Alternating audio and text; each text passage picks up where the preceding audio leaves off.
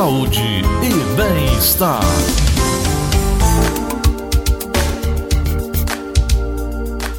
Uma preocupação de pais já têm filhos, preocupação de pais que querem ter filhos com a saúde das suas crianças, principalmente nesse período onde a pandemia traz um alerta a todos nós. Algumas doenças, é, como a cardiopatia congênita, toda alteração dos causa toda alteração do sistema cardiovascular formada no desenvolvimento do embrião, em especial nas oito primeiras semanas de gestação, podendo se manifestar logo após o nascimento ou anos mais tarde. Atualmente, esses problemas atingem mais de 130 milhões de crianças em todo o mundo, segundo a Organização Mundial de Saúde. Para isso, nós convidamos aqui a doutora Isadora Machado, que é médica ultrassonografista, especialista em ultrassom na gestação, estudos genéticos, ecocardiografia e cardiologia fetal. Doutora, muito bom dia, tudo bem? Bom dia, Gleison. Tudo bem e você? Tudo bom, doutora. É um número alto, né? 130 milhões de crianças em todo o mundo. Mas no Brasil, qual é a estimativa, segundo o Ministério da Saúde, para esses casos, doutora?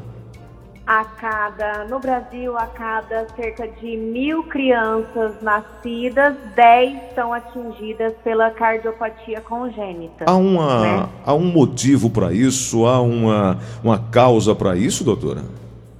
Existem os fatores de risco clássicos para cardiopatia congênita, né?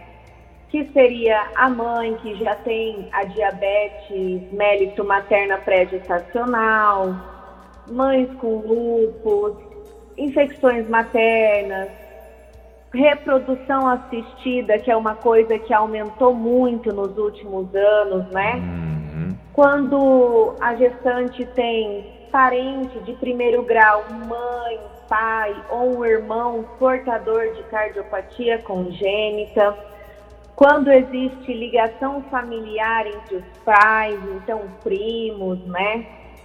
E tem as indicações clássicas, que é quando uma translucência nucal, que é um exame que a gente faz no primeiro trimestre do bebê, pode vir alterada, gemelares. Então, assim, são alguns fatores de risco clássico que a gente chama da da cardiopatia congênita. Doutora, segundo o Ministério da Saúde, cerca de 29 mil bebês nascem com alguma doença no coração, o que a senhora traduziu aí, a cada mil nascidos vivos, 10 sofrem com cardiopatia, com cardiopatias. 6%, doutora, dos quais morrem antes de completar um ano, é isso mesmo? Isso mesmo. E o que, que muda muito, né? O prognóstico da cardiopatia congênita. Muda porque ele tem que ser feito diagnóstico dentro da barriga uhum. para a gestante já nascer em um centro de referência especializado. Uhum. Entendi. Isso é o que vai mudar é, o prognóstico de sobrevida do bebê. E muitas vezes elas não nascem. Por quê? Porque de acordo com os últimos estudos feitos, pelo menos pelos últimos 10 anos, a cardiologia fetal é uma coisa que começou a ser estudada intense, é, intensamente, né? A maioria dos bebês com cardiopatia não nascem daquelas mães que apresentam os fatores de risco clássicos, que são os que eu citei para você. Uhum. Então, como no Brasil a car o, o ecocardiografia fetal não é indicada rotineiramente para todas as gestantes, só para que as, aquelas que apresentam os fatores de risco clássico, que é aquela lista, então muitos dos bebês nascem sem diagnóstico e acabam nascendo em cidades pequenas, em centros que não têm a equipe de cardiologia fetal pós-natal. Então, por isso que acabam morrendo. Doutora, por que que no Brasil não tem essa exigência de se fazer esse exame, é, de se incluir dentro de um protocolo para cuidar e evitar essa incidência tão alta aqui no Brasil de crianças com cardiopatia? Brasil não tem, porque eles querem baixar custo, né, hum. do pré-natal das gestantes. Então, por exemplo, assim, para ser incluído morfológicos de primeiro trimestre, já foi, é, é, tudo muito lento que a gente chama, né? Porém, o que, que a gente hoje prioriza? Que a gestante busque realizar seus exames morfológicos em ultrassonografistas treinados para avaliação cardíaca. Porque se eu faço um exame muito bom morfológico, eu já sei se aquela paciente vai ou não precisar de um ecocardiografia, ou eu mesma já dou um diagnóstico para ela se é uma cardiopatia grave, se ela vai ter que nascer em um centro de referência com UTI. Então, hoje, o, os países de primeiro mundo, e hoje está tentando ser implementado no Brasil, é que a gente é, treine os nossos ultrassonografistas para isso, né? Para ser a parte de cardiologia fetal ser inclusa também no treinamento, porque isso é muito importante. Doutora, Salva a vida do bebê. É isso que eu ia falar. É uma decisão fundamental é, a descoberta da existência dessas malformações o mais cedo possível, né? Por isso, é, é, o diagnóstico pre precoce é a melhor forma de aumentar as chances do sucesso no tratamento dessas cardiopatias, né? Sim, porque o que, que acontece também? Com, com cerca de 13 semanas, quando a gestante já vem realizar o primeiro morfológico, a gente já consegue ter uma avaliação cardíaca, né? Com o avanço hoje dos ultrassons de primeira, né, primeira qualidade, tudo, a gente já consegue avaliar o coração desse bebê. E a gente vai fazer uma avaliação bem detalhada também no morfológico de segundo trimestre. O sinal dificultou agora e a, doutora está falando exatamente da, da necessidade de se fazer um exame precoce, porque o importante é o acompanhamento da gravidez com um cardiologista fetal, que pode auxiliar no rastreamento da gravidez com um cardiologista fetal, porque isso vai auxiliar no rastreamento, diagnóstico, tratamento, aconselhamento, planejamento do parto e inclusive pós-natal. Doutora, a, ligação falhou no momento que a senhora estava falando da importância é, da precocidade do, dos exames, inclusive acompanhamento do período da gravidez, né? Isso. Com 13 semanas, a gente já consegue avaliar o coração fetal. E com 20 a 24 semanas no morfológico de segundo trimestre, nós vamos fazer detalhadamente uma avaliação cardíaca e é visto quase que 100% das cardiopatias congênitas. O que muda no diagnóstico precoce? Existem cardiopatias que a gente tem que entrar com tratamento intraútero, né? Uhum. Então, e também já muda para paciente já dar entrada, em um hospital onde tenha toda a equipe para receber aquele bebê. Por exemplo, um, uma coartação de aorta. Se a gente suspeita dentro da barriga, quando o bebê nascer, tudo que já vai precisar, né, que ele pode chocar. Então, tudo que o bebê já vai precisar, já vai estar tá pronto uhum. para receber ele. Então, isso é o que muda muito o fator de vida do bebê.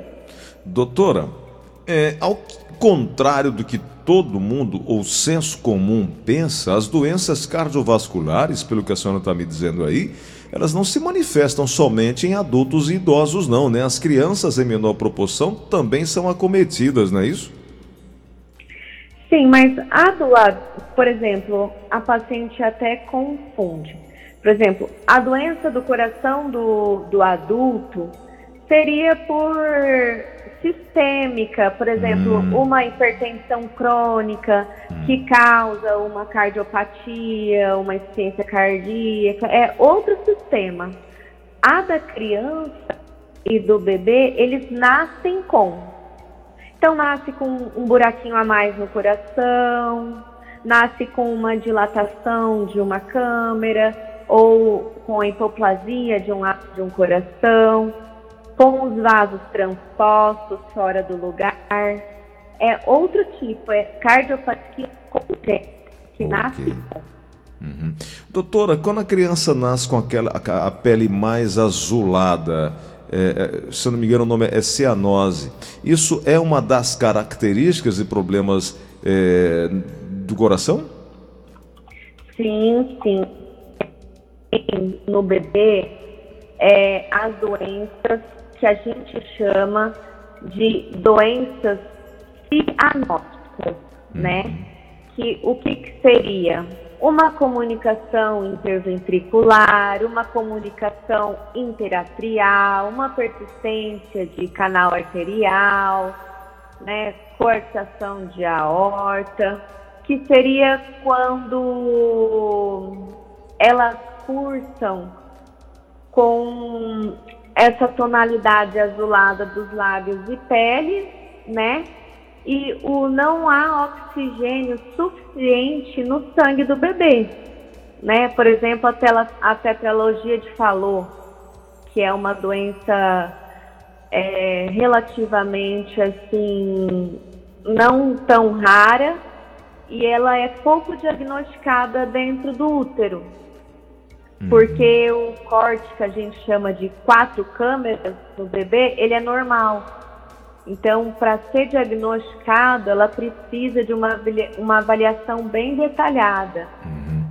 Por do... isso que a gente fala do tempo do ultrassonografista, né? Uhum. Doutora, o, o método de ultrassonografia não invasivo, ele é feito a partir de que momento da gestação?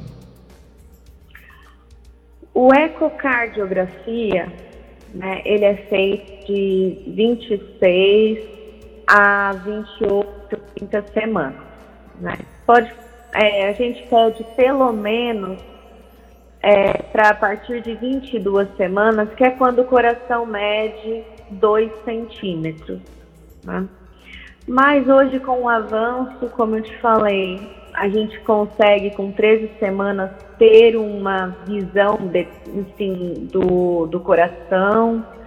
Depois, com 20, a gente já dá aquela olhada detalhada do coração do bebê, para a gente ver se vai precisar ou não de uma ecocardiografia. Eu achei que nos últimos anos aumentou muito o pedido de ecocardiografia, mesmo se a paciente não apresenta fator de risco. E isso é uma coisa que vai salvar muito dos nossos bebês, né?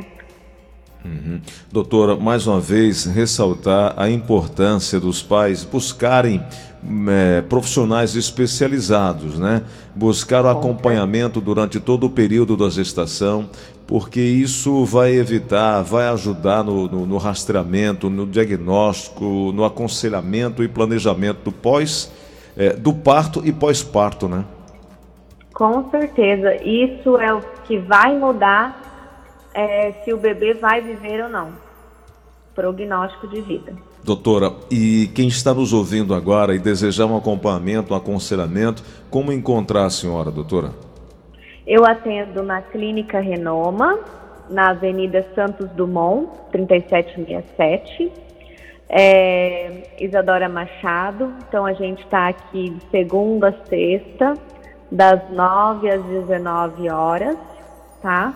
Só procurar aqui pela Clínica Renoma. No Instagram eu também sou como Doutora Isadora Machado posto bastante sobre cardiopatia, gestação. Quem tiver interesse em acompanhar. Perfeito. Doutora, muito obrigado, viu? Obrigado aí pela, pela gentileza de conversar. Um prazer. Prazer grande. Boa semana para a senhora, tudo de bom. Igualmente.